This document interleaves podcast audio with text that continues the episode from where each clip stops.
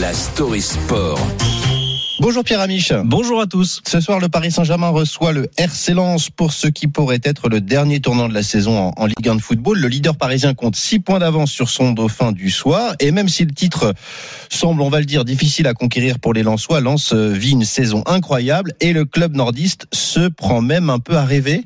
Eh bien oui, il y a des clubs comme Lens qui portent avec eux une histoire avec un grand H et qui, sans être identitaire, véhiculent une identité, celle d'une ville, d'une région, d'un peuple. Ici, eh bien on ne parle plus de football. Hein. Supporter les Saint-Yor, ce n'est pas encourager une équipe, non, c'est entrer en pèlerinage avec le Racing comme saint patron et Bollard en lieu de culte. Peu importe qu'il soit au fond du classement ou même en Ligue 2, le club peut toujours compter sur ses fanatiques et s'appuyer sur ces images d'épinal rassurantes, le ciel gris, les Terry, les Milzola, Pierre Bachelet, les mineurs oubliés, le fier peuple du Nord, modeste, mais digne. Un nouvel adjectif d'ailleurs s'ajoute depuis quelques semaines à tout cela, la fierté. Deuxième de Ligue 1 à l'aube de la 31e journée, et cela sans star, avec le dixième budget de Ligue 1 et un entraîneur, Franck Hez, qui à son arrivée n'avait aucune expérience de la première division. Pourtant, eh bien, Lens ne se présentera pas ce soir au Parc des Princes dans la peau du petit pousset, non, mais dans celle d'un dauphin ambitieux, car ce soir flottera comme une odeur de Ligue des Champions, un parfum presque oublié. 20 ans que Lens attend, espère, rêve de tutoyer les sommets du football européen. La dernière campagne de Ligue des Champions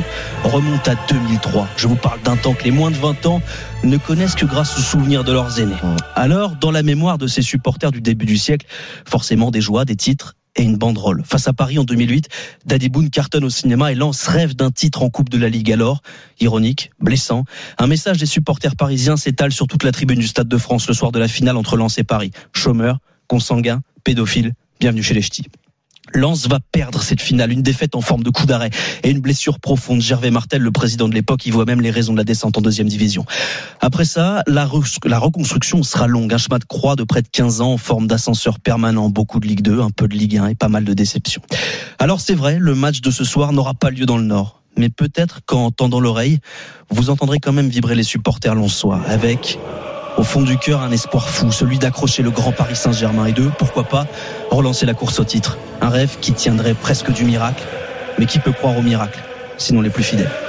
Allez lance Moi je le dis superbe, Pierre ouais. Amiche, vous, vous vivez le sport. Franchement, j'étais scotché. non, mais vraiment. Allez, Lance. Moi, je le dis clairement ce Allez, matin. Lance. Ce matin, PSG lance ce soir à, à vivre évidemment sur euh, RMC au Parc des Princes. Et libre antenne euh, de minuit à 1h avec Benoît Boutron et Julien Cazard.